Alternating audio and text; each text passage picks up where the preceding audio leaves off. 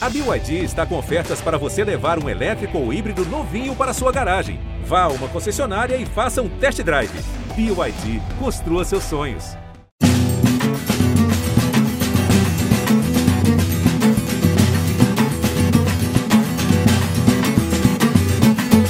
Fala galera que se liga no Embolada, o podcast do futebol de Pernambuco. Chegamos à edição de número 81. Para você acessar, para você ouvir o nosso podcast, está lá no ge.globo barra embolada ou pela sua plataforma de áudio digital. Você pode acessar, baixar e ouvir a qualquer hora, em qualquer lugar, o podcast do futebol de Pernambuco. Neste episódio, vamos tratar do Santa Cruz, representante pernambucano na Série C do Campeonato Brasileiro está aí numa semana decisiva, é a última semana dessa segunda fase, fase que vai apontar os classificados para a Série B de 2021, a Série B deste ano, porque estamos ainda no encerramento da temporada de 2020, enfim, por tudo que você já sabe, já conhece, por questões da pandemia, a temporada 20 invadiu o ano de, mil, de 2021.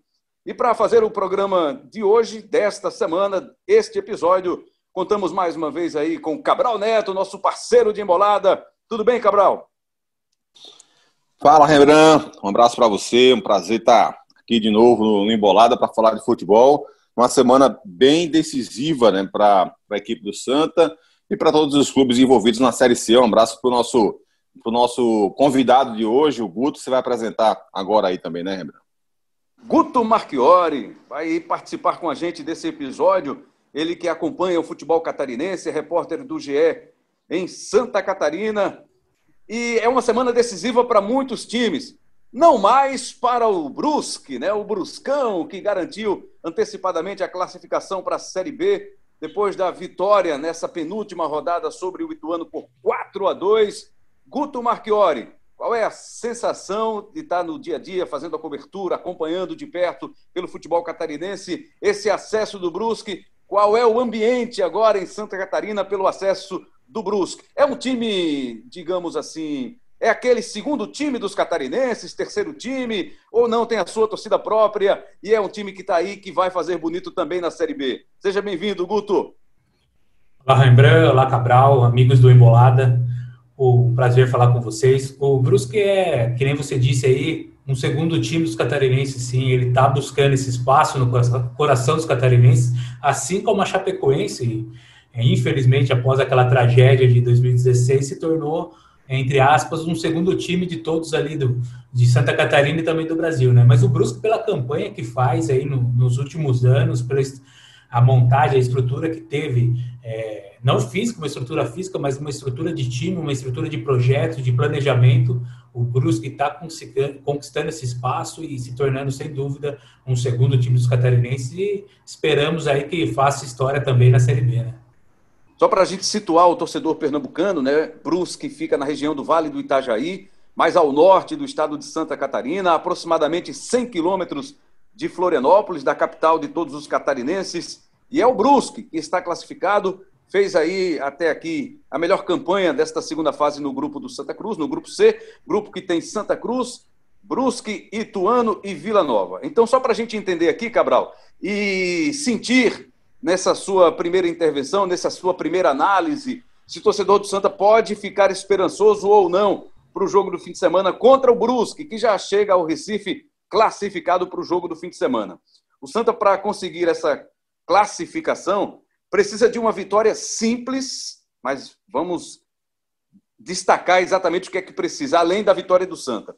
Que Ituano e Vila Nova empatem. Neste caso aí, o Santa chegaria a oito pontos, junto com o Vila, mesma quantidade de vitórias, mas aí levaria vantagem no saldo de gols. Um outro cenário, o Santa precisando da vitória, o Santa tem que vencer de todo jeito. Aí uma vitória do Ituano sobre o Vila Nova por uma diferença de gols igual ou inferior à do Santa Cruz. Neste caso, Santa e Ituano terminariam empatados com oito pontos, também em quantidade de vitórias, seriam duas vitórias, mas o Santa leva melhor no saldo de gols. Cabral, dá para manter acesa aí a chama, a esperança do torcedor do Santa Cruz com esse cenário, Cabral Neto? Olha, Rembrandt, é, com todo o vacilo que o Santa já deu nessa Série C, Eu diria que o Santa Cruz chega no lucro, viu? Nessa, nessa última rodada. Porque é, por todo esse vacilo, ele poderia chegar agora nessa última rodada sem nenhuma chance de classificação.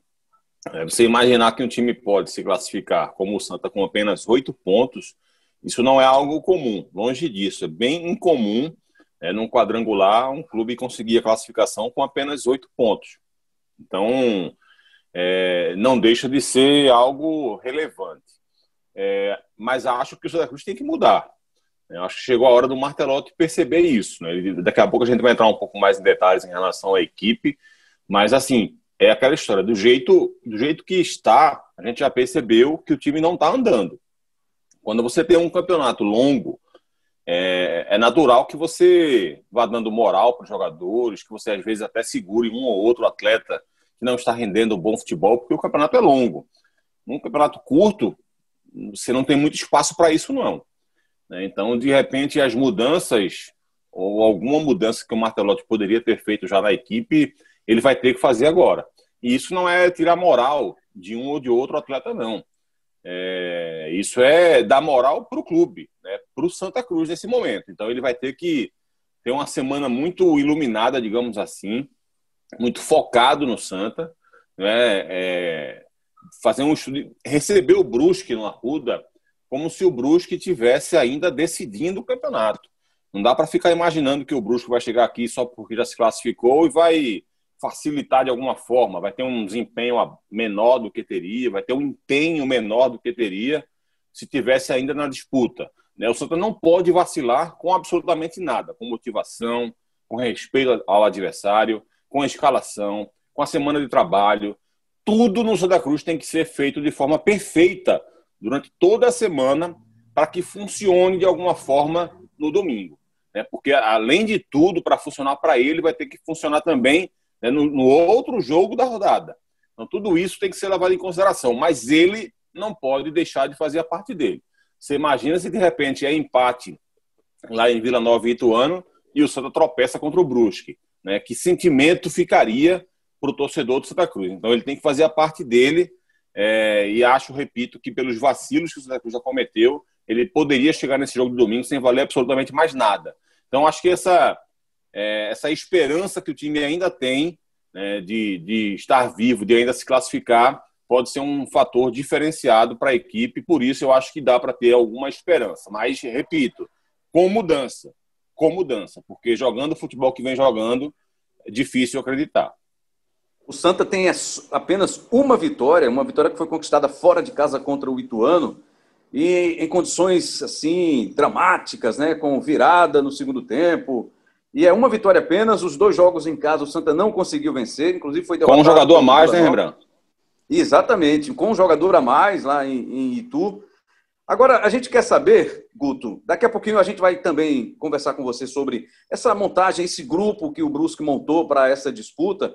Porque o Santa vem tentando sair dessa Série C, não consegue, já chegou à Série D, já voltou para a primeira divisão, tá, caiu de novo, agora é Série C, mais um ano aí penando nessa Série C do Campeonato Brasileiro. Como é que vem o, o Brusque para o Recife no fim de semana? Foi, muito, foi muita festa depois do jogo, tem festa durante a semana. É claro que tem a pandemia também, que o torcedor não pode exagerar, né? não pode aglomerar.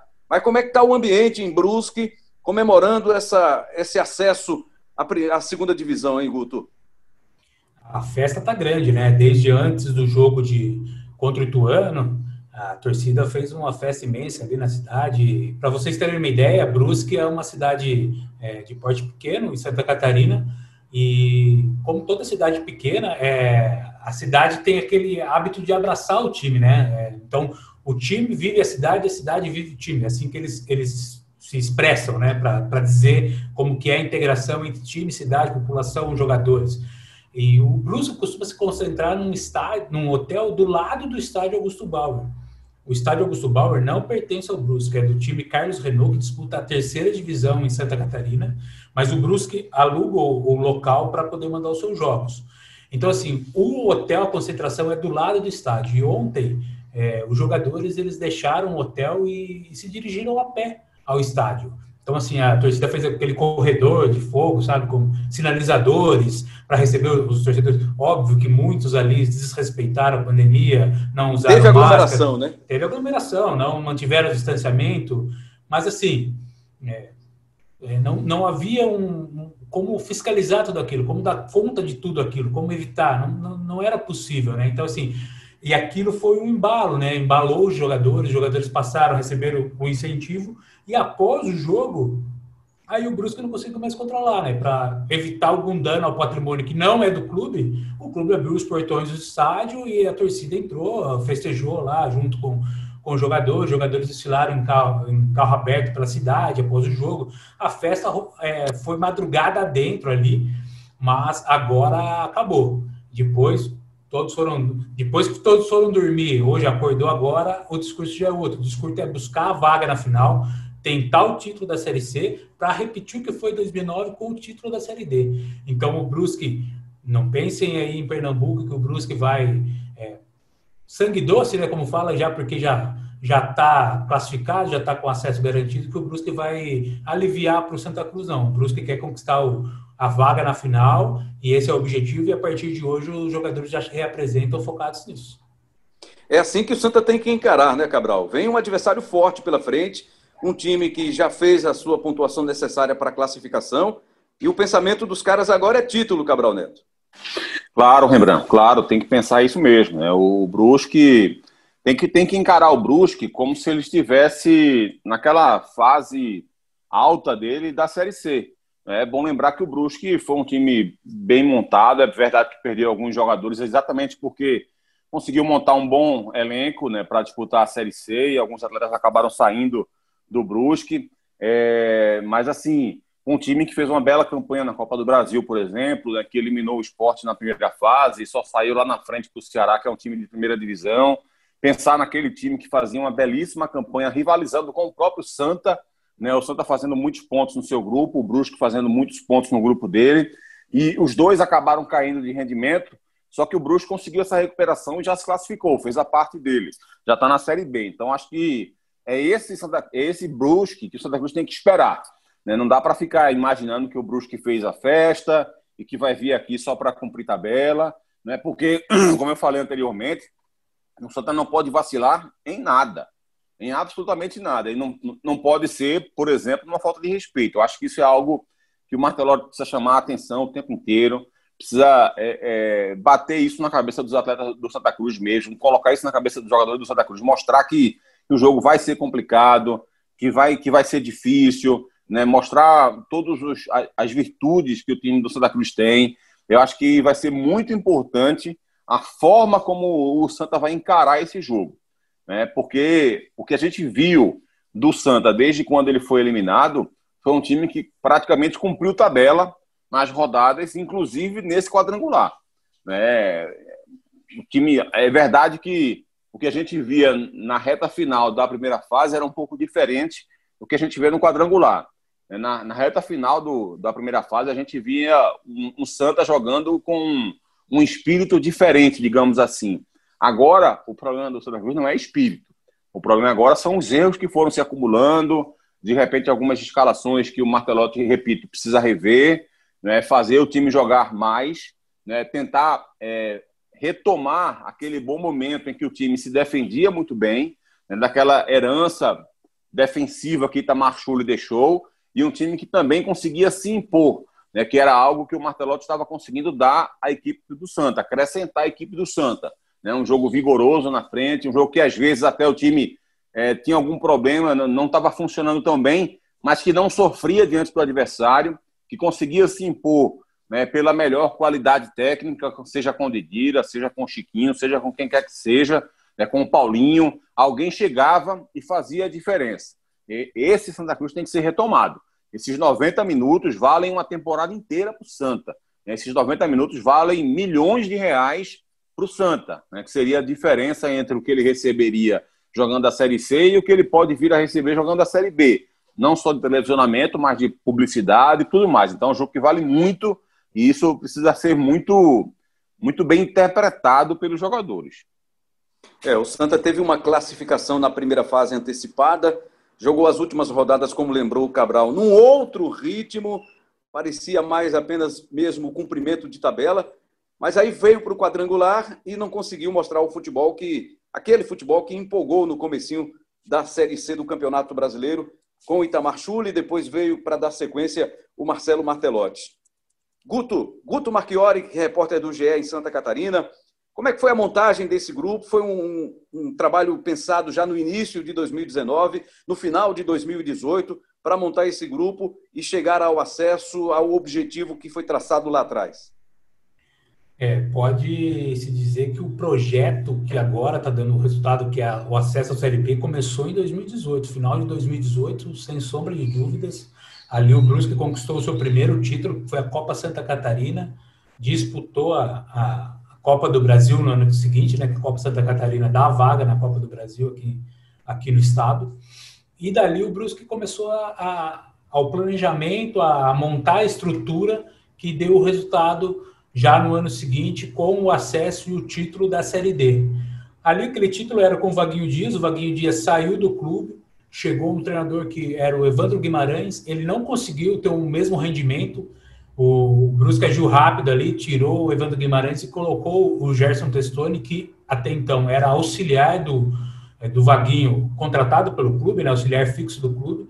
O Gercinho entrou no lugar do, do, do Vaguinho e, e, manteve, digamos, aquela base, né, aquela estruturação de time, a, o conceito de jogo, como o Brusque estava acostumado. E o Brusque conseguiu pegar algumas peças de alguns jogadores que se destacaram é, em times de Santa Catarina e em times de, do, do Brasil, mas não times é, tops, né? Não, que jogadores que não fossem tão caros, né? É, por exemplo, conseguiu esse ano trazer o Garcês, que se destacou no Doce Mel da Bahia, e o Garcês agora é um dos destaques do time.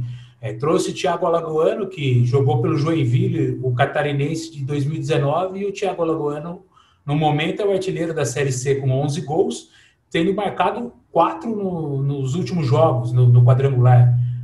Então é, é, um dos destaques do, do, time. O Brusco conseguiu ter isso, perdeu alguns jogadores, é verdade. O Cabral já citou isso no, no, no comentário. Um, uma das perdas significativas do Brusco, que o Brusco não conseguiu repor e por isso sofreu bastante, foi o Edu, que era artilheiro, foi artilheiro do Catarinense.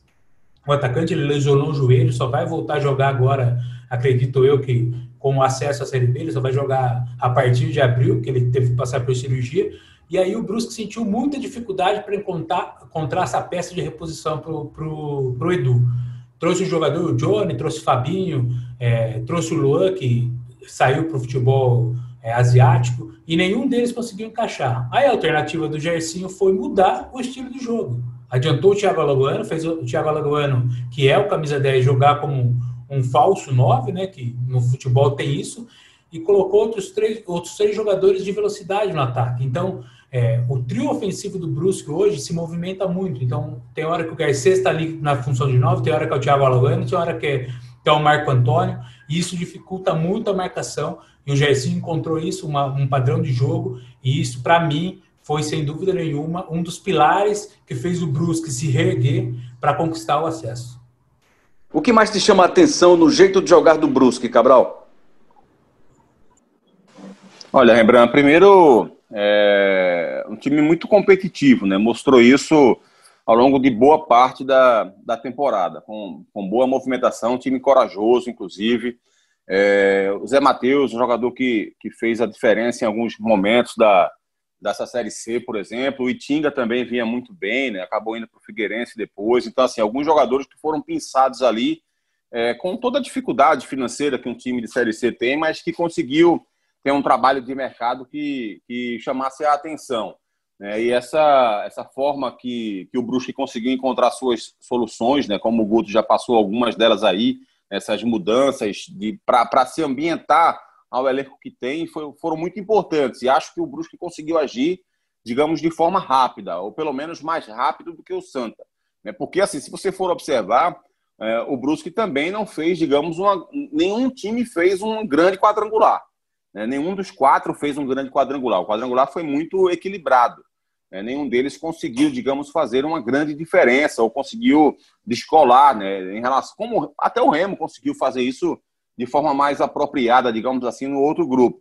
Mas nem o próprio Brusque que conseguiu subir conseguiu se destacar. Mas ele foi muito mais competitivo. Ele conseguiu dar uma resposta muito mais rápida do que o time do Santa Cruz, por exemplo. Né? Eram dois times que estavam chegando para decidir esse quadrangular em baixa, né? porque os dois estavam em queda. O Brusque passou 13 rodadas liderando a primeira fase, mas entrou no quadrangular sete jogos sem vencer tinha tomado um 8 a 1 do Volta Redonda na penúltima rodada. Então, assim, tudo isso abala né, a confiança. Será que a gente está no caminho certo? Será que a gente vai conseguir chegar? E, de repente, na hora do, da disputa mesmo, da, do, dos jogos importantes, o time do Brusque, se não conseguiu ser brilhante, conseguiu ser muito mais competitivo. Né? Tanto que não perdeu no quadrangular, né, nos jogos mais importantes abriu ali a, o começo com três empates consecutivos, parecia que ficaria para trás, mete um 3 a 0 jogando fora de casa no Vila Nova, que, que parecia que seria o time que se classificaria com maior facilidade, né, e faz um jogo é, muito bem feito diante do Ituano. É, o Ituano é um time que não se defende bem, o Vila Nova é um time mais bem posicionado e mesmo assim tomou esse 3 a 0 do, Vila, do, do, do Brusque, e aí ele conseguiu pegar um Ituano que é mais forte ofensivamente do que defensivamente. Fez aqueles 22 minutos ali loucos, né? De 2 a 2 em 22 minutos. E depois se estabilizou em campo, fez mais dois gols, venceu a partida. Então, é um time que consegue essa, esse tipo de recuperação. Né? E mostrou isso durante a competição. Vinha, teve um momento também é, de alguma complicação quando perdeu o campeonato estadual ao mesmo tempo que foi eliminado da Copa do Brasil. Foi tudo ali muito próximo. Né? Então, e conseguiu se revigorar. Ou seja, foi um time que conseguiu se transformar, digamos, duas vezes ao longo da temporada. Eu acho que isso é, foi muito interessante por parte da equipe do Brusque, como o Guto falou agora aí. Queira ou não queira, a própria mudança de treinador né, na equipe do, do, do, do Brusque foi uma resposta né, de tentativa de fazer algo diferente que não estava funcionando. É exatamente isso que eu cobro agora do técnico Marcelo Martelotti. É, ele, ele agora vai precisar ter uma visão mais ampla do que o Santa Cruz precisa e ter também essa atitude.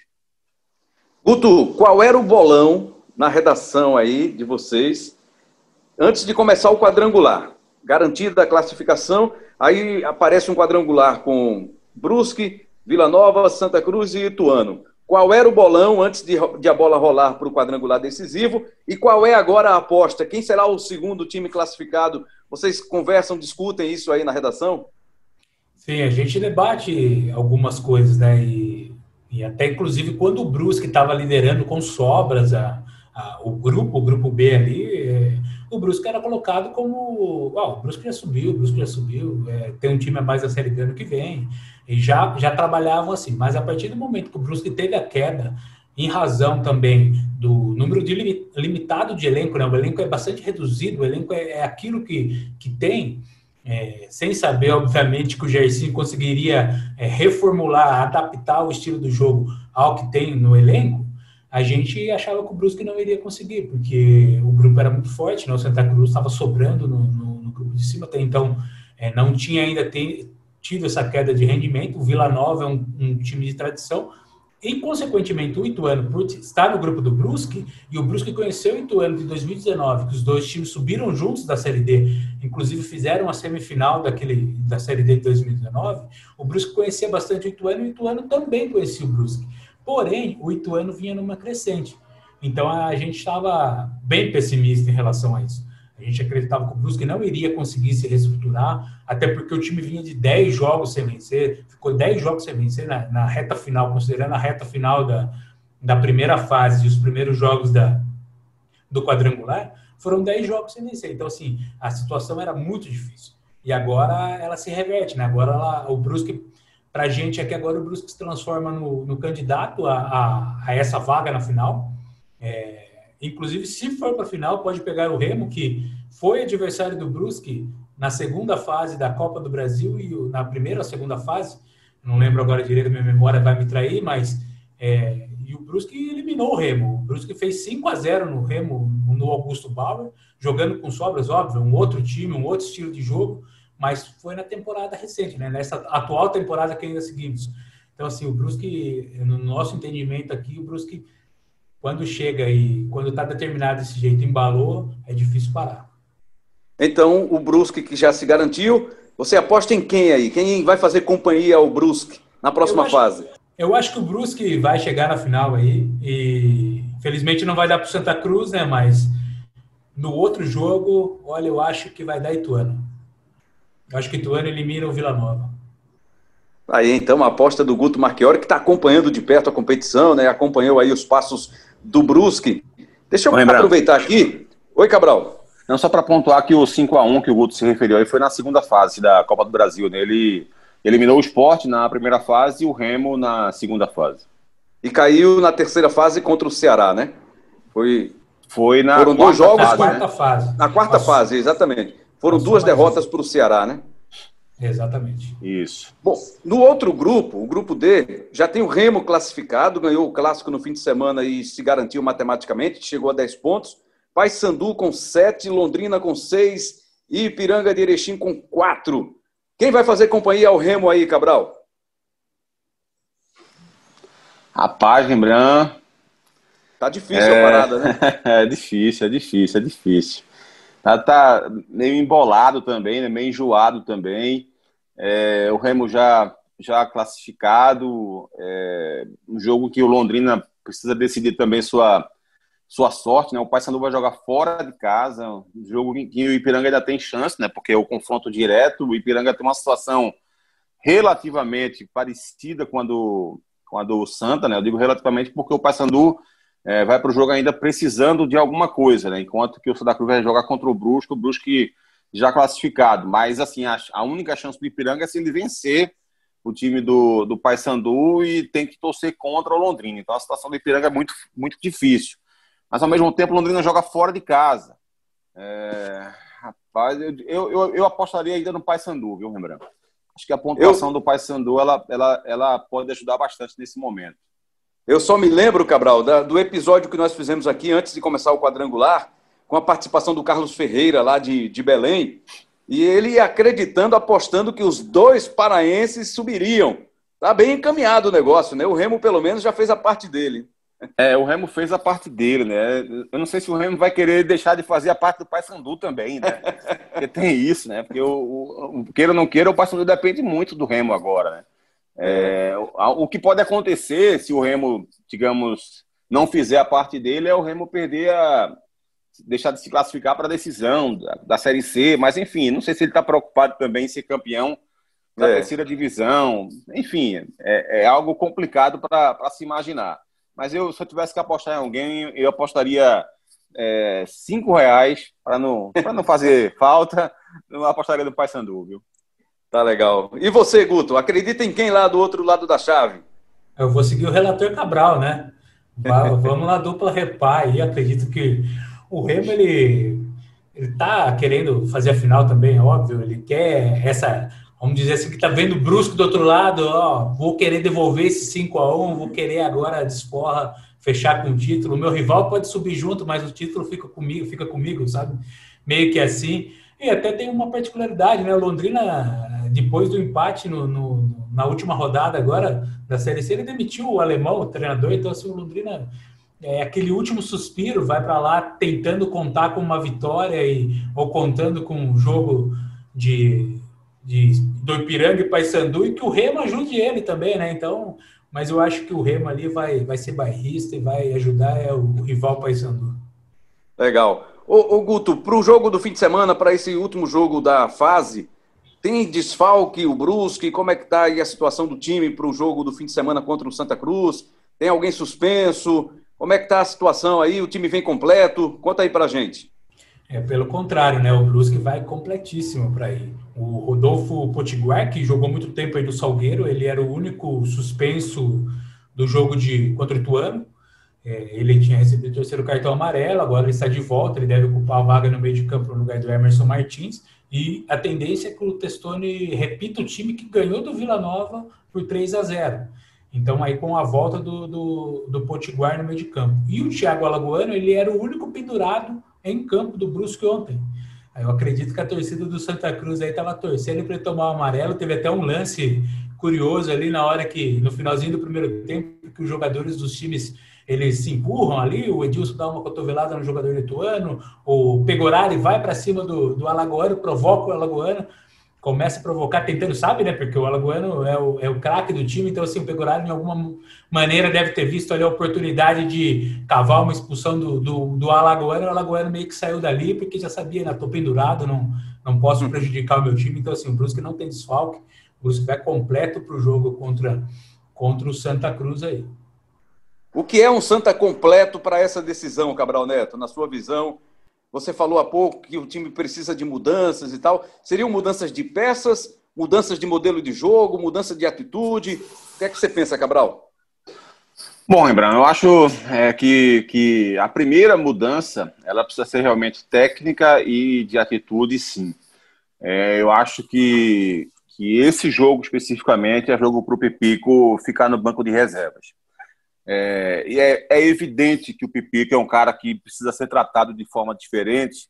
É óbvio que o Pipico tem que ser tratado com muito respeito. Eu acho que é um cara que já deu muito ao Santa e acho que é um cara que ainda pode dar, inclusive nesse próprio jogo.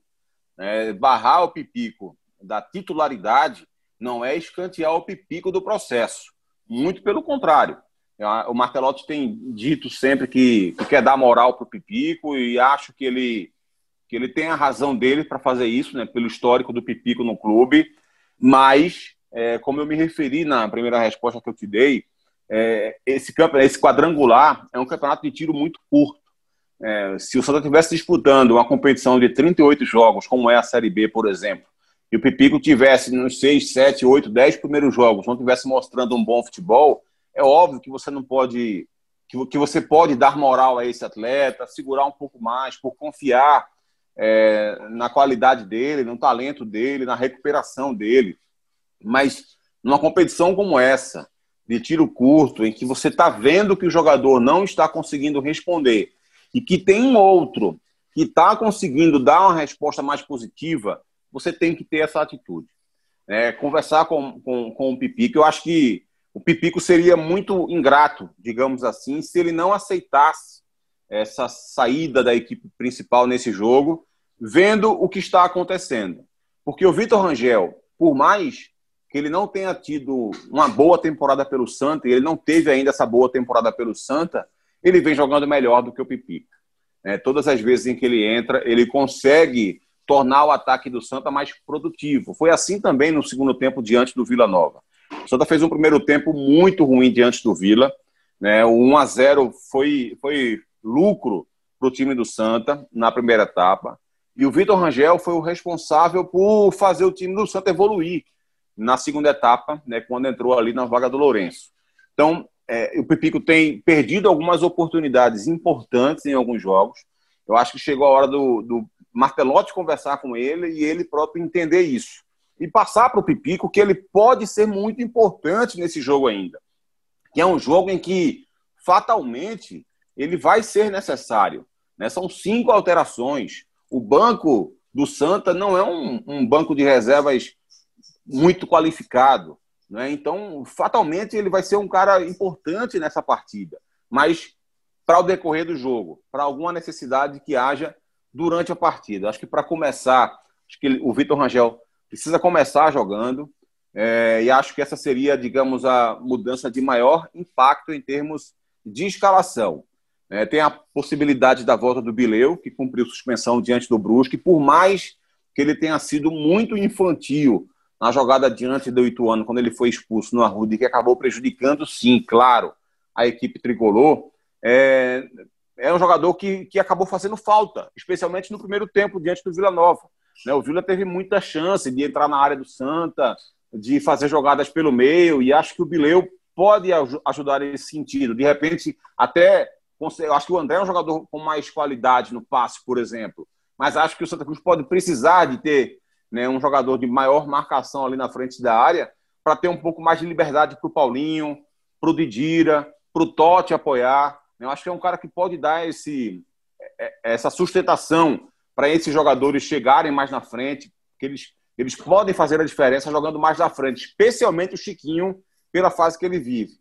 Então, acho que basicamente, em termos de escalação, seria isso. E, ao mesmo tempo, é claro que o Martelotti precisa visualizar né, quais são os defeitos do Brusque, para explorar esses defeitos, para explorar é, esses problemas que o time do, do Brusque tem, rever aí os últimos 10 jogos do Brusque, sabe, ver quais são as possíveis soluções que o time do Brusque pode ter para essa partida, tentar antever todo e qualquer problema, se ele já se já se debruça né, com, com atenção em qualquer jogo, esse precisa ser tratado como o jogo da vida, né, não só do Martelotti, mas de todos os jogadores. Né, e aí sim ter uma, uma forma é, tática também de mais aproximação, de maior intensidade, de maior imposição, de, de fazer um pé de pressiona, sabe, de pressionar o Brusque o tempo inteiro para recuperar a posse de bola, não deixar o Brusque pensar na partida, tudo isso precisa ser trabalhado, não é só algo que tem que ter a intenção de fazer, não é só algo que vai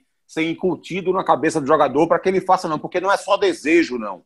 Não é só o desejo, não é só a vontade que faz o time ter esse tipo de atitude. É treinamento, é, é visualização do jogo, é, é mostrar é, como a equipe pode fazer esse tipo de pressão, sabe, treinar é, no dia a dia, é, o treino, o que é chamado treino fantasma, só com o time titular, para coordenar e ensaiar mesmo os movimentos que precisam ser feitos na hora de pressionar a saída de bola do adversário, na hora que perde uma posse de bola, como pressionar essa posse de bola quando perder, para evitar, por exemplo, que haja, digamos, uma virada de jogo e alguém apareça livre do outro lado, ou ao mesmo tempo evitar que alguém tenha um espaço maior numa linha de passe na hora que perdeu essa bola na zona ali, você conseguir distribuir bem os jogadores e, e ter essa superioridade numérica o tempo inteiro dentro de campo. Enfim, é, essa forma de sufocar um adversário, ela é treinada, ela é trabalhada. Intensidade é algo que se treina, não é algo apenas que você pede ao jogador para ele executar. Então, acho que tudo isso precisa ser feito durante a semana, porque, repito, esse é o grande jogo do Santa nos últimos anos. É um jogo que pode tirar o Santa Cruz da Série C novamente, e isso pode representar um futuro muito mais promissor para o clube, que necessita desse tipo de, de retorno financeiro né, por toda a sua grandeza e por toda a sua cobrança que existe. Para a gente finalizar por aqui, Guto Marchiori, o que é que você imagina, tomando como base apenas o jogo da primeira rodada, o 0 a 0 em Brusque, o que é que você imagina que possa rolar de diferente nessa decisão no Arruda, já que é uma decisão só para o Santa, né? Vamos combinar. Ah, acredito que vai ser um jogo totalmente diferente ali, né? Naquele, naquele primeiro jogo do quadrangular, 0 a 0 mostrou muito o que foi, né? Os dois times, é, eles se estudaram muito mais, eles ficaram mais é, resguardados, né? Era o primeiro jogo, ainda tem muita coisa para rolar.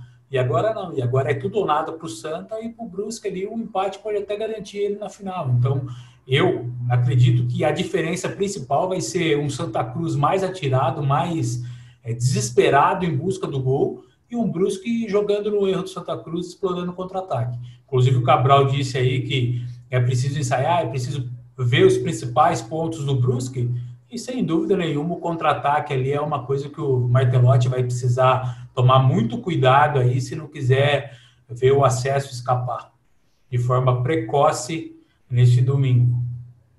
Legal, Guto. Muito obrigado pela sua participação aqui no Embolada.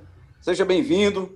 Outras oportunidades pintarão aí para a gente trocar novas ideias. Valeu, Guto. Com certeza. Apesar de eu acreditar que o Ituano vai subir, estou na torcida aí pelo Santa Cruz. Tomara que o Santa volte a um time grande de tradição e merece, sem dúvida nenhuma, esse acesso. Um abraço e obrigado aí pela participação.